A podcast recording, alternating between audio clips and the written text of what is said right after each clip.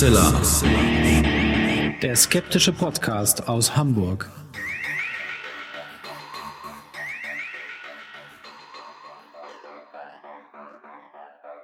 Hallo und herzlich willkommen zum 181. Mal bei Huxilla, dem skeptischen Podcast aus Hamburg. Wie immer bei mir die wunderbare Hux Mistress Alexa. Hallo ihr da draußen. Und ich bin Alexander und ich auch ich begrüße euch ganz herzlich zu dieser neuen Episode. Und im Jahr der historischen Nein, Themen bei auf. Huxilla.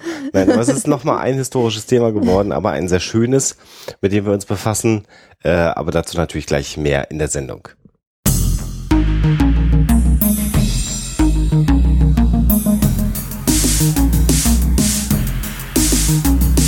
Story der Woche.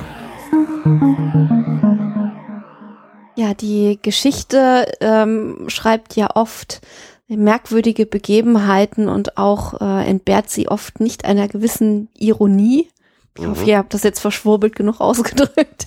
Wir begeben uns in die Wirren der französischen Revolution und zur Art und Weise, mit der äh, das Terrorregime dann ähm, um sich geschlagen hat und den Adel und alle die äh, sozusagen der Idee entgegenstanden, hat hinrichten lassen. Und äh, um das Ganze auf eine, ich mach, mal jetzt gerade Anführungsstriche, ähm, humane Art und Weise erledigen zu können, hatte man die Guillotine, wie ja allgemein bekannt ist. Nun ist es aber wirklich ironisch, dass der Erfinder ähm, dieser ja, dieses Apparates, Joseph Ignace Guillotin, selber durch diese, durch dieses Handwerkszeug umgekommen ist. Das heißt, Guillotin ist selber unter der Guillotine gelandet. Wenn das denn stimmt, was ich euch erzähle. Den Franzosen ist ja während der Revolution so einiges zuzutrauen gewesen. Tja. Insofern ist auch vielleicht das eine wahre Geschichte. Schauen wir mal.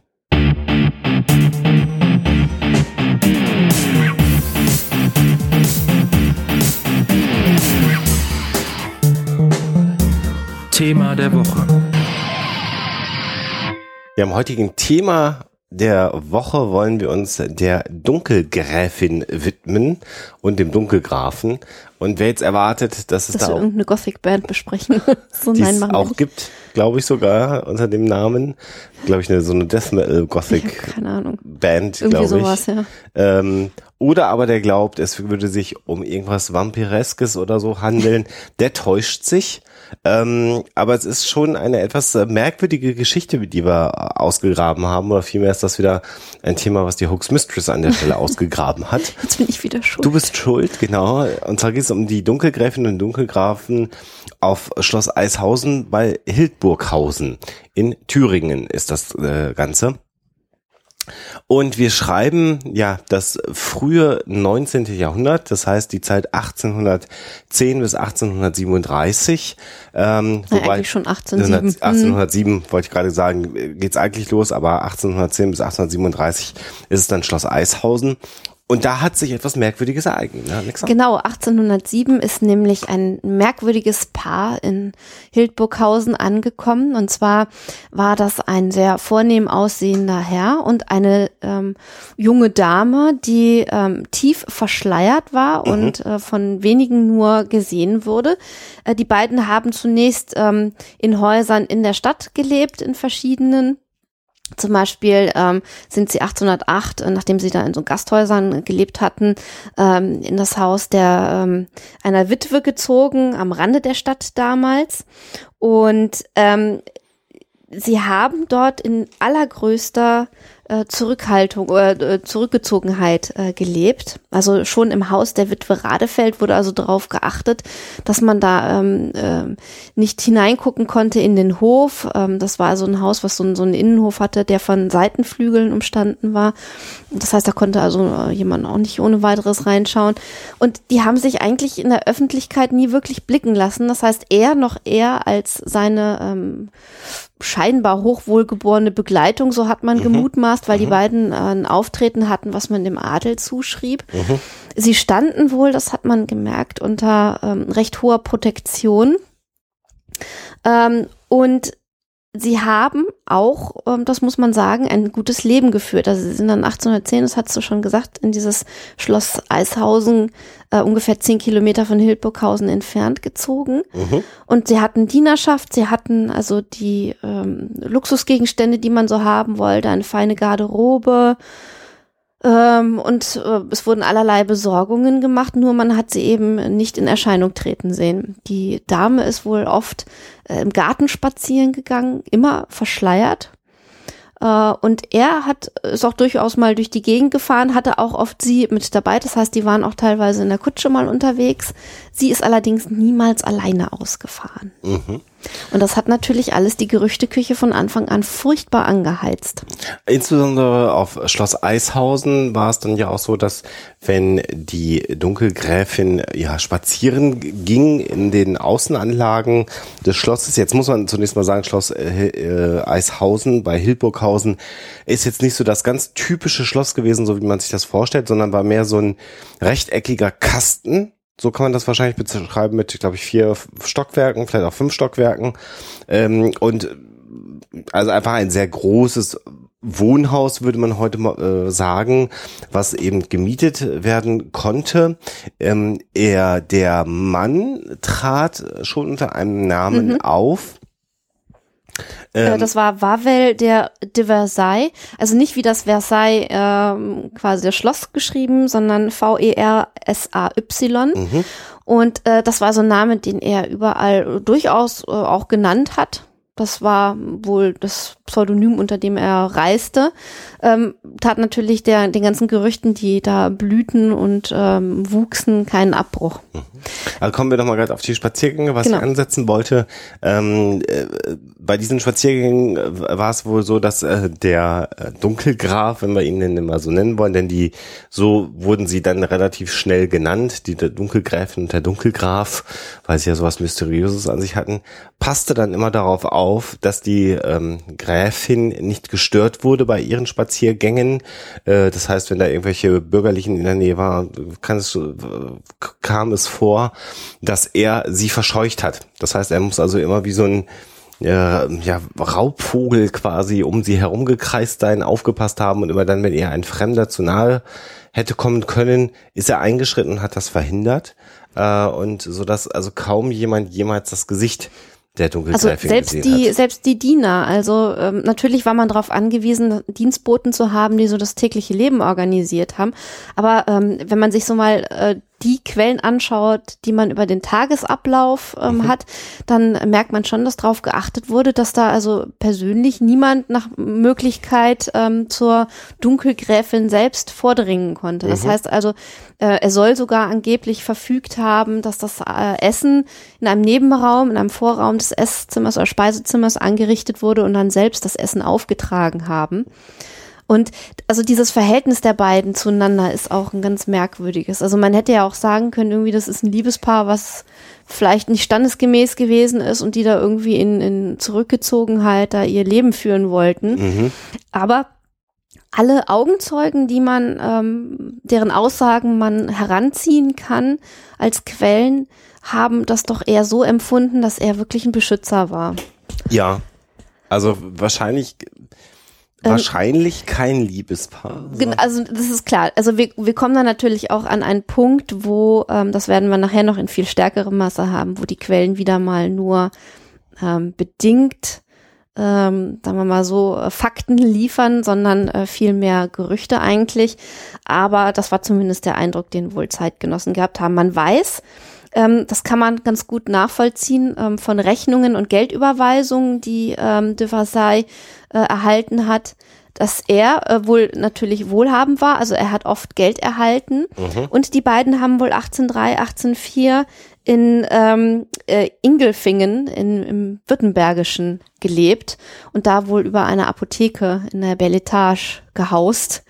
Ähm, das heißt also, die haben auch schon wohl, ähm, bevor sie nach Hildburghausen kamen, ähm, eine Weile zusammen verbracht und waren, man weiß nicht genau wo überall, aber zumindest in Ingelfingen schon zusammen unterwegs gewesen. Also es gab Schätzungen über das Geld, was das Paar ausgegeben hat in den äh, rund 30 Jahren, die sie in Hildburghausen gelebt haben. Und da spricht man zwischen 300.000 und 500.000 Gulden die ausgegeben worden sind. Und das, wenn man das heute in Relation setzt, wären das irgendwas zwischen 12 und 20 Millionen Euro. Das heißt, der Dunkelgraf muss durchaus sehr, sehr vermögend gewesen genau, sein. Genau, und das hat er auch dem Herzogtum äh, Sachsen-Hildburghausen zukommen lassen, dieses Geld, hat mhm. da durchaus auch den Wohltäter gespielt und hat sich so nicht zuletzt äh, auch der Protektion durch Herzog Friedrich von Sachsen-Hildburghausen versichert.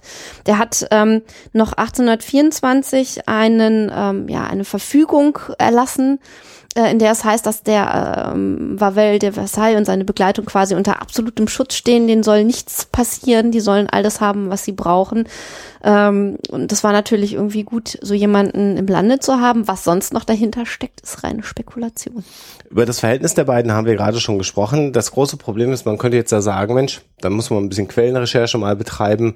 Da wird man schon was finden. Das Problem ist, es gibt kaum Quellen. Auch das werden wir noch ausführen, warum das so ist. Äh, denn der Dunkelgraf hat am Ende seines Lebens fast alles verbrannt, was es an Dokumenten gegeben hat. Ähm, wahrscheinlich, weil er dann das Geheimnis um die Dunkelgräfin weiter schützen äh, wollen würde äh, oder wollte. Aber es gibt zumindest einen Brief zum Geburtstag des Dunkelgrafen. Äh, und äh, da ist man sich ziemlich sicher, dass er von der Dunkelgräfin geschrieben worden ist. Und vielleicht mag Alexa ihn mal mit ihrer Frauenstimme vorlesen, weil das ist vielleicht ein bisschen freundlich. Ja. Lieber guter Ludwig, ich wünsche dir zu deinem Geburtstag viel Glück und Segen, der Himmel erhalte dich gesund bis in das späteste Alter. Ach, lieber Ludwig, es sind schon so viele Geburtstage, die ich bei dir erlebe. Ach, lieber guter Ludwig, der Himmel segne dich für alles, was du schon an mir getan hast und an mir tust. Ach, lieber guter Ludwig, es tut mir leid, dass ich dir auf deinen Geburtstag keine Freude machen kann.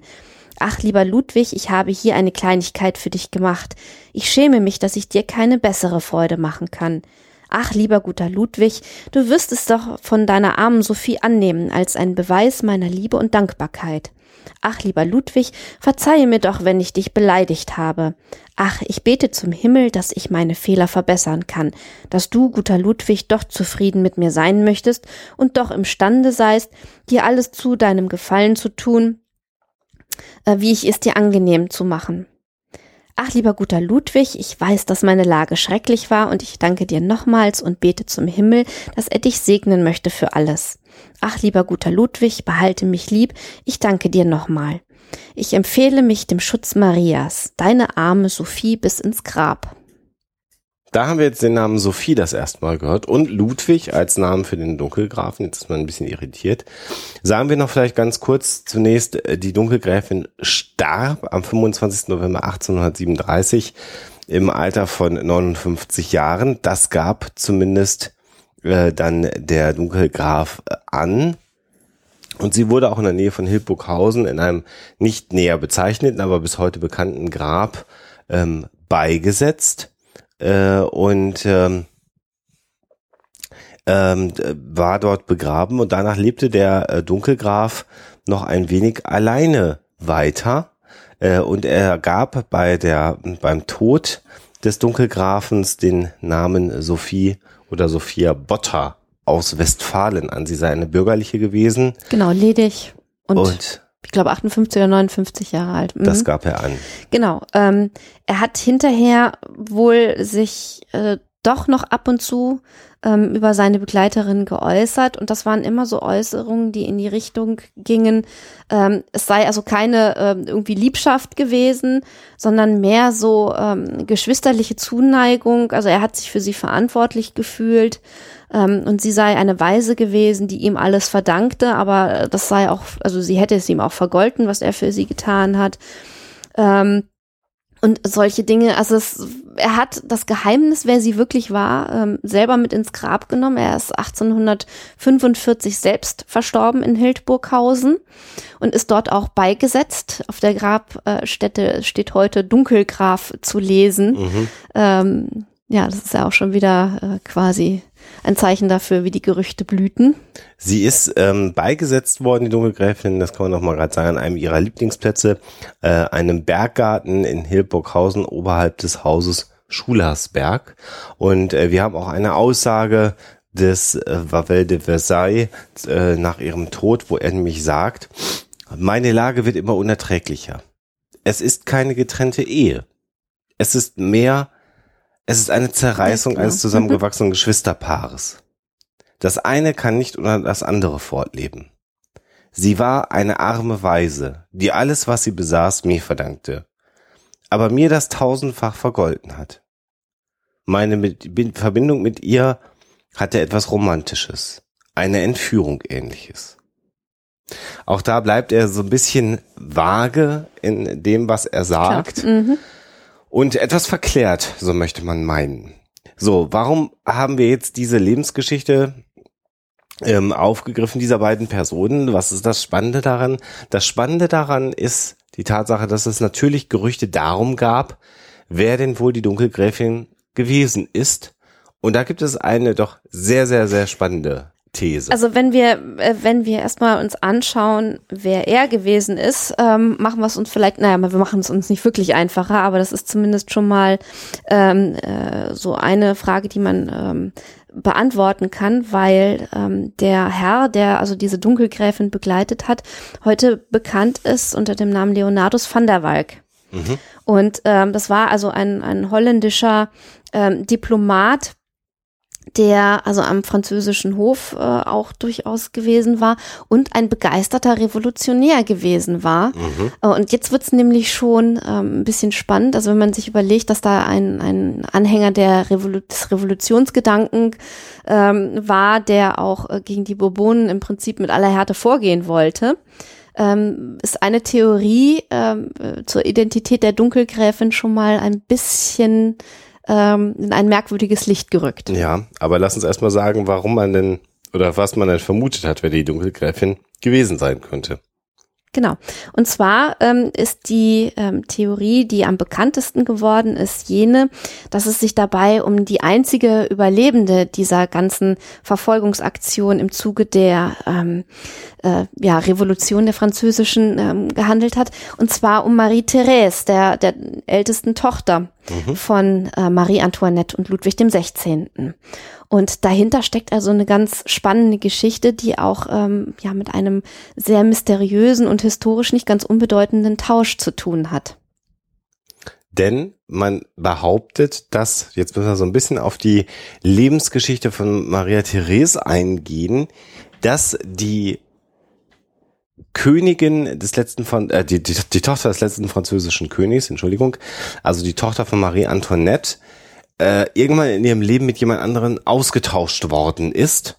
Äh, und wir müssen, glaube ich, erklären, warum man zu dieser Ansicht gekommen ist oder was, was die Theorie dahinter ist. Also, wir müssen uns jetzt ein bisschen um Marie-Therese ähm, Charlotte Bourbon äh, kümmern, also die Tochter äh, von Ludwig dem 16. von Frankreich und Marie Antoinette.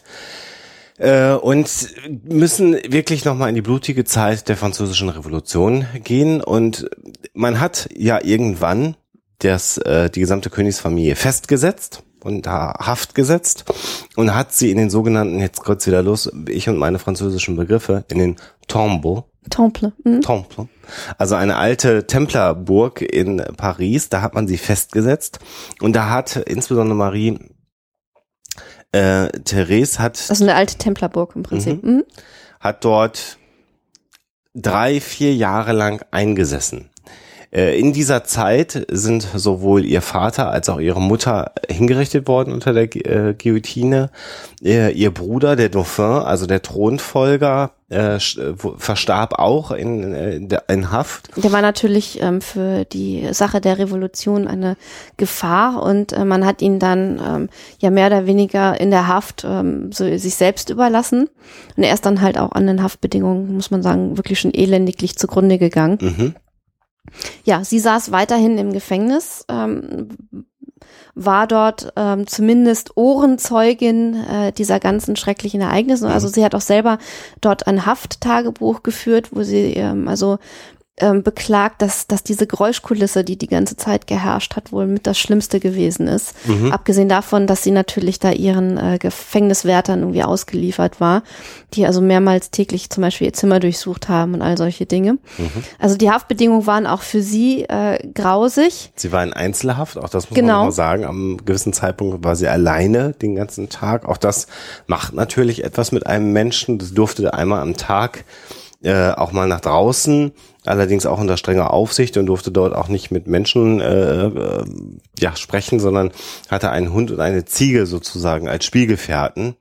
Und das Ganze ging bis in Dezember 1795, bis sie dann schließlich gegen äh, Freilassung ähm, von Gefangenen, französischer äh, Kriegsgefangener in Österreich, äh, getauscht werden sollte. Die Habsburger entließen also ähm, Gefangene aus der Haft und dafür sollte sie nach Österreich gehen, um dort verheiratet zu werden. Und da kommen wir an den Punkt, wo man jetzt also sagt, dass ein Austausch hätte stattfinden können. Man hat sie dann nach Hüningen gebracht, in der Nähe von Basel, einen Tag vor ihrem 17. Geburtstag. Und ähm, sie hatte sowohl ein ziemliches Gefolge dabei, als auch eine französische Aussteuer.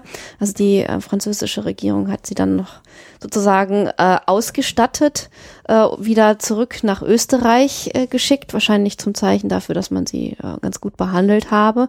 Ähm, und dann ähm, soll wohl in Hüningen eine Situation geherrscht haben, wo so ein bisschen durcheinander war. Also äh, die Begleiter ähm, von äh, Marie-Therese äh, Charlotte haben wohl gewechselt und die ganze Situation war wohl ein bisschen unübersichtlich. Und da sagen jetzt ja, man kann schon fast sagen, Verschwörungstheoretiker, dass das eine Gelegenheit gewesen wäre, wo man ähm, die Prinzessin gegen jemand anders hätte austauschen können.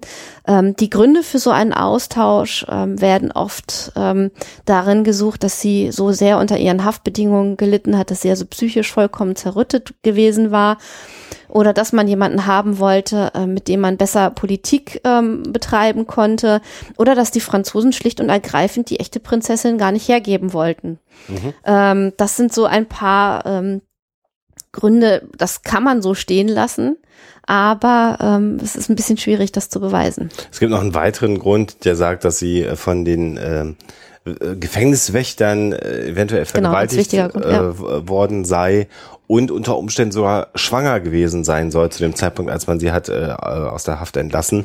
Und damit wäre sie natürlich äh, auf dem auf dem adeligen Heiratsmarkt auch vollkommen wertlos gewesen, auch für die politischen Spieler. Genau, also man hat sie ja quasi deswegen vor allen Dingen entlassen, weil man sie verheiraten wollte. Mhm. Und das wäre dann natürlich super schwierig gewesen. Und das ist so eine, also Alexa hat drei Gründe genannt, das ist ein Grund, warum es jetzt also Menschen gibt, die sagen, sie ist gegen eine andere junge Frau einfach ausgetauscht worden, die in ihre Rolle geschlüpft ist, die in die Rolle der, und so wurde sie dann damals genannt, Madame Royale.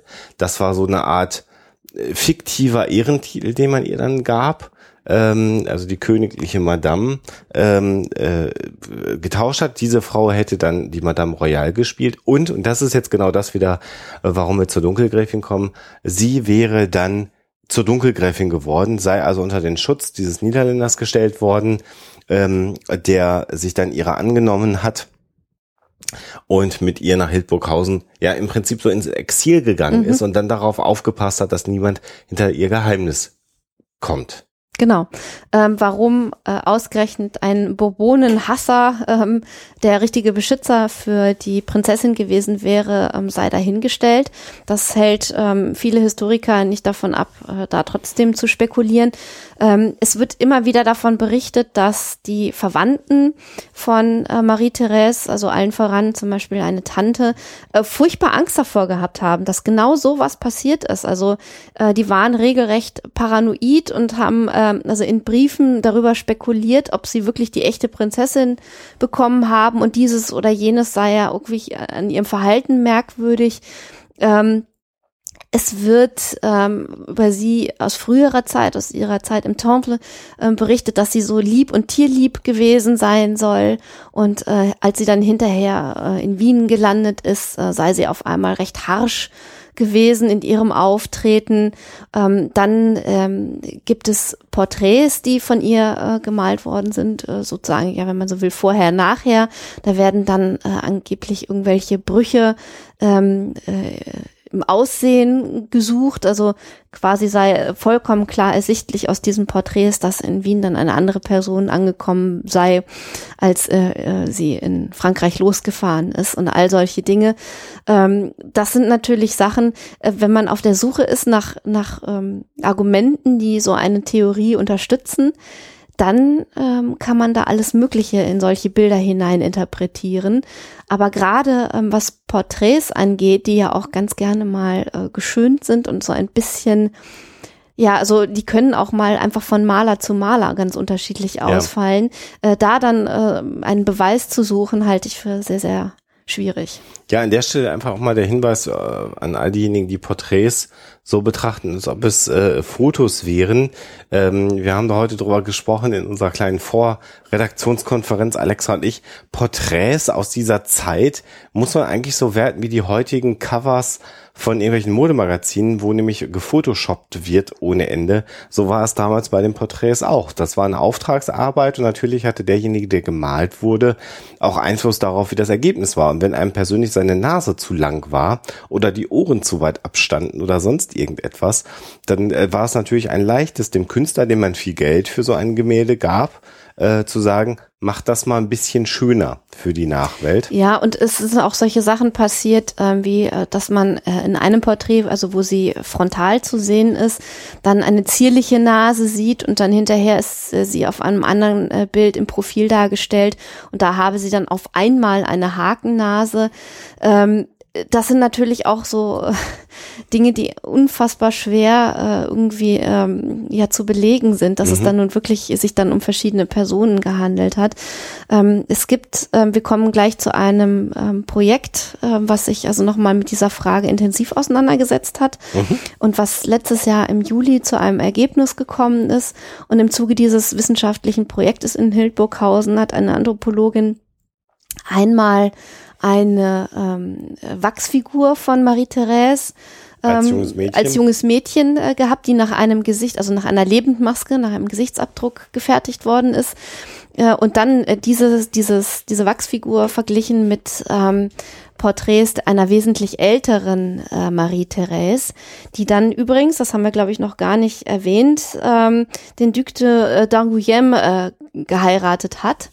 Und ähm, die dann auf den Porträts natürlich äh, vollkommen anders ausschaut. Die Mode hat sich inzwischen geändert, die Frau ist älter geworden ähm, und dann ähm, hat diese Anthropologin da Vergleiche gezogen. Ähm, sie hat festgestellt, dass die zum Beispiel die Nasenwurzel äh, unterschiedlich hoch angesetzt war, also zwischen Wachsfigur und dem Porträt. Ähm, wobei sie äh, selber gesagt hat, dass das natürlich äh, zwar auffällig ist, aber kein endgültiger Beleg für irgendwas. Ja, also g- g- das ist die Theorie, dass also die äh, letzte Überlebende der französischen Königsfamilie äh, in Hildburghausen dann tatsächlich ansässig war.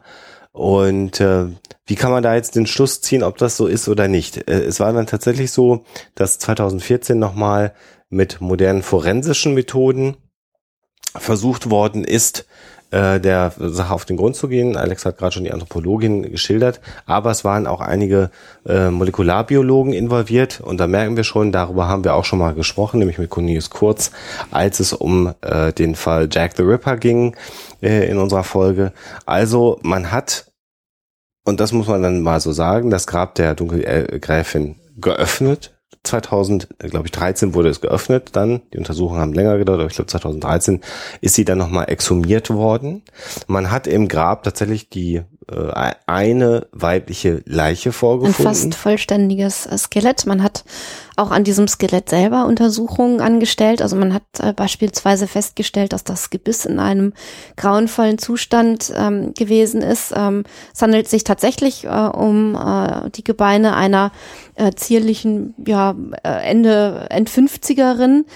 Ähm, und dieses Gebiss war wahrscheinlich auch der Grund, äh, warum sie dann ähm, krank geworden ist und verstorben worden ist, weil man äh, schwere eitrige Entzündung, ähm, Entzündungsherde gefunden hat im Kiefer und äh, sowas unter Umständen ja auch mal zu einer Blutvergiftung führen kann. Also äh, genau kann man es natürlich nicht sagen, immer mit Einschränkungen, aber Genau. das war der Zustand, in dem man das Gebiss gefunden hat.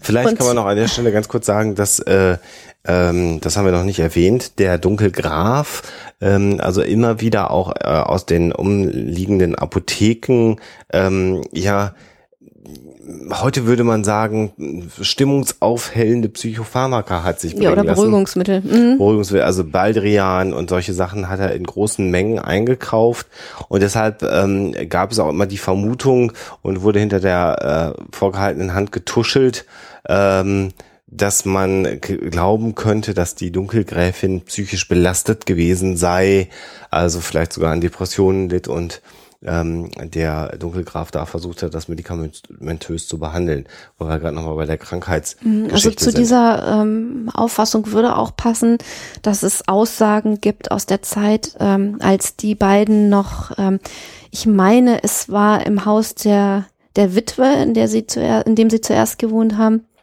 ähm, dass sie da, sich da sehr wohl über Lärm beklagt hatte äh, und ähm, quasi absolute Ruhe verlangte, was er auch immer versucht hat durchzusetzen.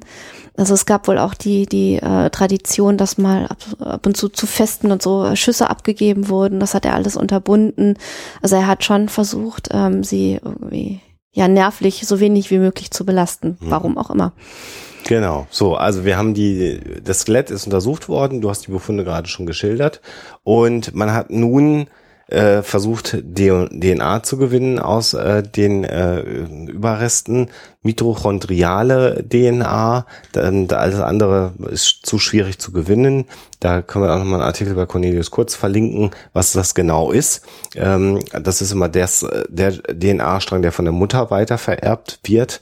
Ähm, ist nicht so genau wie ein Vaterschaftstest heute, den man machen würde, aber um Abstammungen zu überprüfen, genau genug. Und das Problem, was man jetzt hat, ist, ähm, wo kriegt man jetzt DNA äh, und auch nur mitochondriale DNA äh, der Bourbonen her, also der französischen Könige. Und das ist gar nicht so einfach. Nee, das ist gar nicht so einfach. Ähm, und man hat sich dann ähm, versucht, an ihren Bruder zu halten, dessen Herz tatsächlich ähm, äh, bei der Obduktion oder nach der Obduktion ähm, entnommen und äh, quasi konserviert worden ist. Also bei alten Königsgeschlechtern, das habe ich äh, auch erst kürzlich gelernt, das wusste ich vorher gar nicht, Genau, war es das nicht unüblich, dass äh, das Herz oder auch innere Organe nochmal gesondert beigesetzt wurden. Das heißt, ein, wenn ein, ein hochrangiger äh, König verstarb, dann war es so, dass der Körper vielleicht an einer Stelle beerdigt wurde, aber zum Beispiel sein Herz oder seine anderen Organe, unter Umständen sogar das Gehirn, äh, wurde vielleicht, ne, das Gehirn eher nicht, ne? Das Herz. Das Herz in der Regel, ne?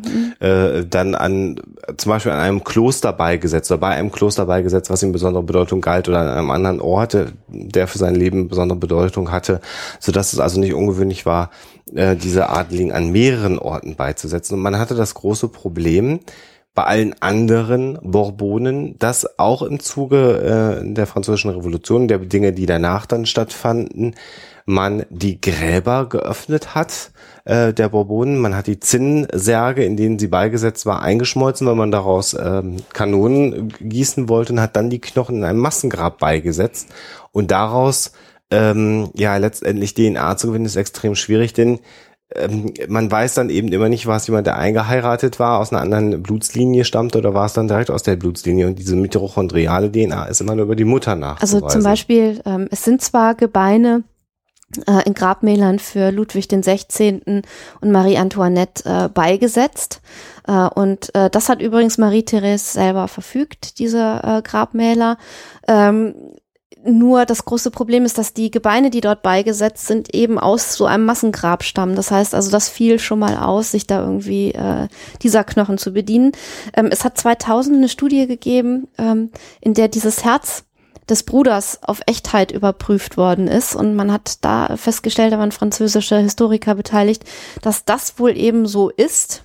Vermutlich. Vermutlich, also mit großer Wahrscheinlichkeit. Aber man hatte halt mitochondriale DNA äh, Genau. an Bord und stellte jetzt also bei dieser neuen Untersuchung fest, dass das nicht übereinstimmte. Genau. Und jetzt könnte man natürlich sagen, okay, aber wenn schon die Herkunft von diesem Herz so unsicher ist, wie soll man dann sicher sein, äh, dass das jetzt ein absolut eindeutiger Befund ist? Und genau das haben sich die Leute vom MDR, die übrigens diese Untersuchung ähm, fortgeführt haben, durchgeführt haben, auch gesagt und haben gesagt, wir brauchen noch eine Lebendprobe. Die hat man dann gefunden beim Prinzen von Sachsen, ähm, Alexander Prinz von Sachsen äh, Gesaffe. Da, der entstammt nämlich der alten Bourbonenlinie und der hat sich glücklicherweise bereit erklärt, dann also auch eine DNA-Probe abzugeben und auch die wurde dann eben aufgeschlüsselt, mitochondriale DNA gewonnen und was stellte man fest?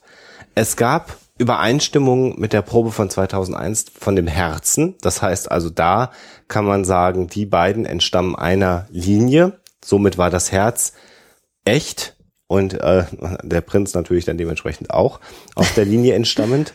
Wenn denn aber dann die Überbleibsel der Dunkelgräfin nicht übereinstimmen, dann konnte man an der Stelle jetzt ganz klar sagen, dass die Knochen, die dort im Grab lagen, nicht zu den Bourbonen gehören und damit die These, dass die Dunkelgräfin, aber das ist ein gefährlicher Schluss, nehme ich eben gerade nicht, sondern die Gebeine, die dort liegen, sicherlich nicht die Gebeine von Marie-Therese Charlotte sind. Ähm, und wo bleiben wir jetzt? Ja, genau, Was, also- was lässt das jetzt für uns als Schluss Ja, also wir Ende wissen über? jetzt im Prinzip, äh, wer die Dunkelgräfin nicht ist, aber auch nicht viel mehr. Und Genau. eigentlich ist das ein Ergebnis, was ähm, äh, besonders äh, spannend ist, weil die Suche nach der Identität jetzt äh, im Prinzip weitergehen kann.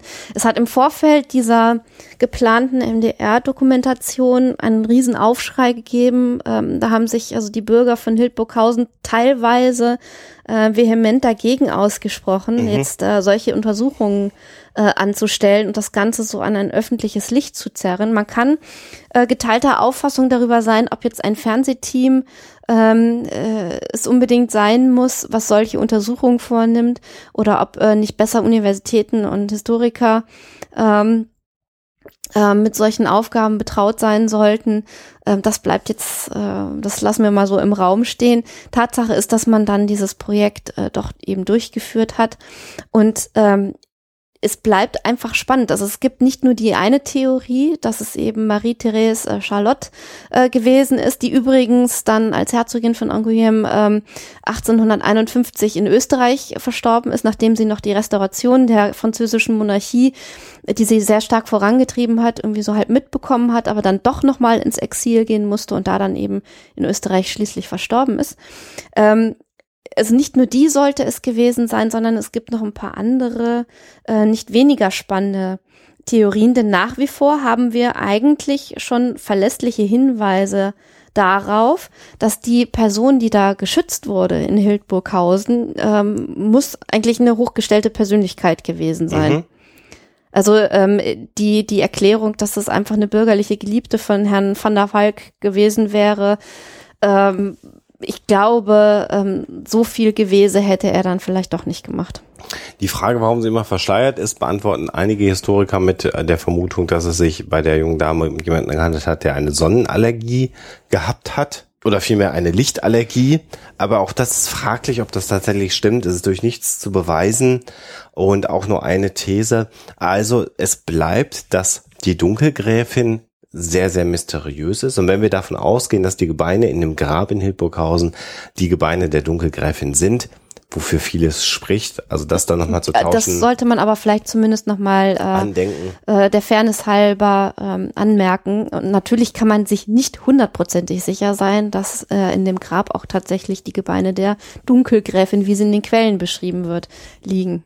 Aber Aber die Vermutung Liegt- äh, liegt liegt, sehr nah. wirklich sehr nah. ja. ähm, äh, d- dass das eben nicht Marie-Therese Charlotte war, aber wer es war, werden auch wir nicht beantworten können. Das ist ein schöner, ja fast schon historischer Krimi, den man da hat, ne? Ja, also ähm, wir können ja vielleicht noch ein, zwei andere äh, Möglichkeiten, die zumindest hier auf dieser Seite dunkelgräfin.de diskutiert werden, ähm, mal nennen. Also es äh, zum Beispiel eine Theorie sagt, es sei einfach eine Geliebte von von äh, Van der Valk gewesen, äh, eine Agnes äh, Bertelmi, ähm, die äh, irgendwie äh, mit ihm geflohen ist, ähm, wo, wogegen dann wieder seine eigenen Aussagen, dass es doch ein eher geschwisterliches Verhältnis gewesen äh, war, äh, sprechen würden. Diese Theorie ähm, gilt weil, äh, dadurch, dass man die Lebensdaten von dieser Frau Agnes da ähm, recht gut nachzeichnen kann, sowieso als widerlegt.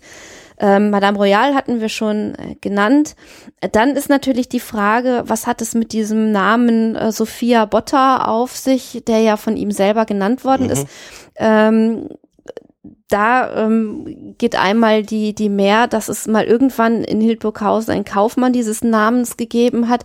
Wobei, also was soll das bedeuten? Also es kann auch sein, dass er sich da irgendwie, dass er den Namen gehört hat und in dem Augenblick, als man ihn so furchtbar gelöchert hat, wie sie ihn nun, wie sie nun hieße, nach ihrem Tod hat er dann vielleicht diesen Namen aus seinem Gedächtnis hervorgekramt. Das kann genauso gut sein. Denn wenn, wenn es die Tochter dieses Kaufmanns gewesen wäre, dann wäre es ja Äh, das komisch, dass sie da erst im, im gewissen Eben. Alter wieder hingekommen Ja. ist. Wobei die, der auf der Seite ist, der Satz, äh, ist, dass dieser Botter aus Minden, einer Stadt in Westfalen stammt. Mhm. Die dir nicht ganz unbekannt Ja, ist. also all die uns länger verfolgen, wissen ja, dass Minden meine Geburtsstadt ist, Minden in Westfalen.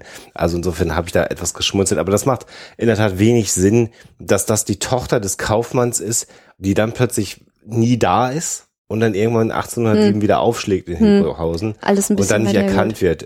Etwas merkwürdig. Äh, weiterhin geht äh, die Theorie um, dass es sich äh, bei der Dunkelgräfin um die illegitime Tochter von äh, Friedrich Wilhelm II. von Preußen gehandelt hat, also König Friedrich Wilhelm II.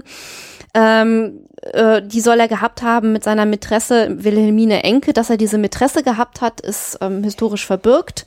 Er hatte auch Kinder mit ihr, allerdings, äh, ob das jetzt nun ausgerechnet diese Sophia war, wenn sie denn nun so hieß, ähm, ist die Frage. Das ähm, ist dann doch ein bisschen ja wenig unterfüttert mit Fakten. Es bleibt spannend und wer weiß, ob vielleicht irgendwann doch nochmal das Rätsel um die Dunkelgräfin aufgelöst wird. Ja, meine, meine Lieblingstheorie müssen wir oh aber ja, auch noch ja, nennen. gerne. Äh, und zwar ähm, äh, finde ich es ganz spannend, dass es sich eventuell um Sophie von Botter gehandelt haben könnte. Mhm. Und damit wäre sie dann eine illegitime Tochter des österreichischen Kaisers Josef II. gewesen. Oh, Und ähm, dieser äh, Kaiser soll nämlich eine Liebschaft mit einer gewissen Wilhelmine von Botta gehabt haben und eben auch eine Tochter mit ihr gezeugt haben, die dann nach dem Tod von Wilhelmine von Botta am Versailler Hof bei Marie Antoinette äh, aufgezogen worden ist. Und ähm, das ist dann schon wieder eine ganz interessante Verbindung nach Österreich, wo sie dann ja unter Umständen auch irgendwie an den Van der Walk hätte geraten können.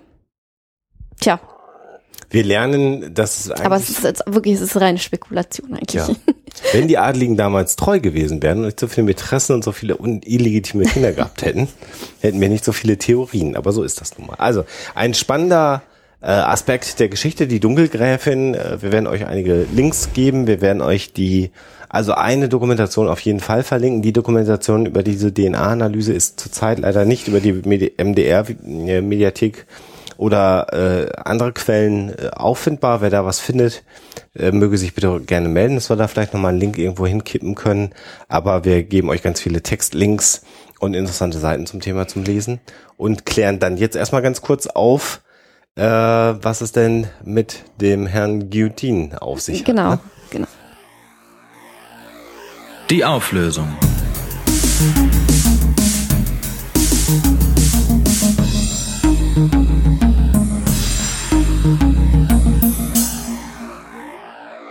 Ja, ist ähm, Joseph Ignace Guillotin, der Erfinder der Guillotine, ähm, tatsächlich durch dieselbe auch umgekommen oder habe ich euch da einen Bären aufgebunden? Und das Ganze ist im Prinzip doppelt falsch. Also ähm, einmal ist es die Frage, ist äh, Joseph Ignace Guillotin wirklich der Erfinder der Guillotine, auch wenn sie nach ihm benannt worden ist? Und zum anderen ist er auch auf diese Art und Weise umgekommen. Und das stimmt im Prinzip beides nicht. Also ähm, Guillotin hat äh, tatsächlich äh, sich auch ähm, in der Nationalversammlung und hat sich äh, auch im Zuge der französischen Revolution ähm, sehr für eine das klingt immer so perfide, für eine Humanisierung des Tötens ausgesprochen. Er hat sich sehr dagegen ausgesprochen, dass weiterhin ähm, durch den Strick oder durch äh, das Schwert hingerichtet wurde. Vor allen Dingen, weil dadurch auch ein Unterschied zwischen einem einfachen äh, Delinquenten und einem hochgestellten Delinquenten gemacht wurde, weil ähm, der Adel äh, das fragwürdige Privileg hatte, durch das Schwert umkommen zu dürfen, wenn es dann so weit war, während das niedere Volk also äh, auf äh, weitaus ähm, schrecklichere und grausamere Arten ähm, hingerichtet wurde. Ähm, sein Aufruf ist erstmal äh, ja ungehört verhallt äh, und ist dann erst hinterher ähm, wieder aufs Tableau gekommen und man hat dann tatsächlich noch mal seine Forderungen und Vorschläge sich angeschaut äh, und hat dann den Henker von Paris, Henri, äh, Charles-Henri Sanson, hinzugezogen und vor allen Dingen den Leibarzt des Königs, Antoine Louis, ähm, damit beauftragt, im Prinzip ähm, äh, da eine Maschine zu entwickeln, die dieses humane Töten gewährleisten würde. Und Antoine Louis hat tatsächlich dann 1792 selber einen Entwurf, einen Vorschlag vorgelegt, äh, wie denn so ein Gerät zu bauen sei. Er hat sich dabei aber an Vorbildern orientiert, die im Prinzip äh, bis ins 13. Jahrhundert zurückgehen. Also solche Fallbeile, wie es dann ja die Guillotine war, äh, hat es durchaus schon einige Zeit äh, vorher gegeben. Und ähm, äh, ein, ein ähm, Beispiel dafür ist zum Beispiel The Scottish Maiden. Das ist also ein Fallbeil, ähm, durch das äh, in seiner äh, Zeit der Benutzung, ich glaube, 150 Personen mindestens umgekommen sind. Also ähm, das Ganze ist natürlich grausig, aber stimmt ebenso nicht. Guillotin hat die äh, Guillotine nicht erfunden äh, und sie ist dann dementsprechend auch, weil sie eigentlich eher an, äh, auf Antoine Louis ähm, zurückging, gar nicht als Guillotine am Anfang bekannt geworden, sondern als Louisette und ähm, ist dann erst hinterher ja im Volksmund umbenannt worden ähm, äh, als äh, Guillotine und auch so bekannt geworden. Die Familie von Guillotin, der übrigens an einem Karbunkel äh, im Bett gestorben ist und nicht unter der Guillotine. Also so als Geschwür ist das. Genau, Ne? genau. Hat sich immer dagegen verwehrt, eben mit diesem Tötungsinstrument verbunden zu werden und hat immer beantragt, dass man das doch umbenennen solle, hat aber letzten Endes nur erreicht, dass sie dann ihren Namen ändern konnten und eben nicht mehr Guillotin hießen. Ja, spannend. Tja. Damit sind wir im Prinzip am Ende, wollen ganz kurz noch auf einige Termine hinweisen, die wir demnächst dann auch auf unserer Homepage stellen. Also zunächst mal vorab der Hinweis, dass es aller Voraussicht nach in der nächsten Woche keine Folge von Huxilla geben kann, weil so viele andere Dinge anstehen ähm, und Termine anstehen, dass wir das nicht schaffen werden. Insofern am 22. Februar vermutlich keine neue Folge. Müsst ihr bitte akzeptieren. Ähm, Dafür sind in den letzten Tagen erschienen eine neue Episode von Glaubenssache, wo ich mit Eduard Habsburg über Weihnachten rede, für den einen oder anderen vielleicht auch von Interesse. Und äh, für all diejenigen, die auf Science-Fiction-Serien stehen, wir haben noch eine kleine Mini-Episode zur äh, Serie Firefly äh, gemacht, eine Wave-Episode, die nicht zu einer Fernsehfolge Bezug hat, sondern zu etwas anderem. Also da kann man auch noch mal reinhören in den Firefly Cast. So, Termine. Alexa und ich werden auf der Leipziger Buchmesse sein, aber nicht auf der Messe. Dafür haben wir irgendwie gerade gar keine Zeit, wie sich so herauskristallisiert hat. Das heißt, es wird am 13. März in Leipzig ein Hörertreffen geben, bei dem du wahrscheinlich später dazu stoßen wirst oder auch nicht. Müssen wir mal gucken. Ich weiß es noch nicht genau, ja. Kann Geschäft- sein, dass ich einen anderen Termin habe. Du hast einen Geschäftstermin dann nämlich abends. Äh, aber bei diesem Hörertreffen werden sein Sebastian Bartoschek, ich und auch der JMB Verlag werden vor Ort sein. Wo das genau stattfinden wird am 13. März geben wir noch bekannt. Aber das schon mal für euch als Hinweis. Und am 14. März, das ist der Samstag der Leipziger Buchmessen, habt ihr im Prinzip gleich zweimal die Gelegenheit, äh, Huxilla bei Lesungen zu erleben, nämlich einmal im Darkflower Club. Ähm, vermutlich gegen 19, 20 Uhr wirst du dran sein, nehme ich mal an. Das geht um 17 Uhr, glaube ich, los, die Geschichte. Mhm, Also eigentlich früher, weil das 20.15 Uhr sollen wir fertig sein. Ah, ihr sollt ungefähr. 20 Uhr Mhm. 15 fertig sein. Okay. Also ihr, das sind Sebastian Bartoschek und Alexa, die aus Psycho im Märchenwald lesen werden. Ähm, das werden wir verlinken im Darkflower Club. Und Alexa und ich werden dann auch am 14. März ab 21 Uhr im äh, Zentralkabarett in Leipzig im Krimikeller lesen, und zwar aus den Hoax Files. Und wer uns da erleben will, kann das auch tun. Das heißt also am 13. März Hörertreffen, 14. März zwei Lesungen. Die Lesung im Darkflower kostet Eintritt. Die Lesung im Krimikeller ist kostenfrei. Und äh, wir werden im März auch noch einmal am 24. März in Köln bei Skeptics in the Pub äh, einen Vortrag halten zum Thema gefährliche Tote. Äh, da äh, gibt es auch eine eigene Homepage, Skeptics in the Pub, das werden wir aber auch nochmal verlinken. Und da könnt ihr uns dann auch im März sehen. Äh, sicherlich wird es den eine oder andere andere Gelegenheit dann noch in diesem Jahr geben, uns bei irgendwelchen Vorträgen oder Hörertreffen zu erleben. Aber das ist jetzt das, was so akut als nächstes ansteht. Und damit entlassen wir euch zunächst mal in eine ja, dann etwas längere Huxler-Pause, ein bisschen länger äh, und wünsche euch alles Gute und natürlich immer schon skeptisch bleiben. Tschüss. Der Huxilla Podcast ist und wird für immer ein kostenfreier Podcast bleiben. Aber ihr könnt unsere Arbeit gerne unterstützen mit Flatter oder als Patronen bei Patreon oder über PayPal oder über unsere Amazon Wishlist. Geht auf unsere Seite, klickt auf die entsprechenden Links und dann findet ihr dort die Informationen. Dankeschön.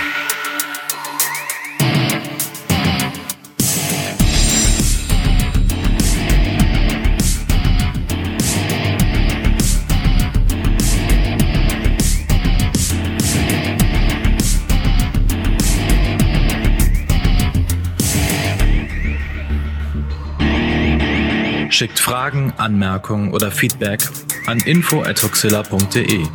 Und wenn ihr mögt, dann bewertet uns doch bei iTunes oder einer der anderen Podcast-Seiten, die uns führen. Huxilla ist eine Record Shoe Production aus dem Jahre 2015.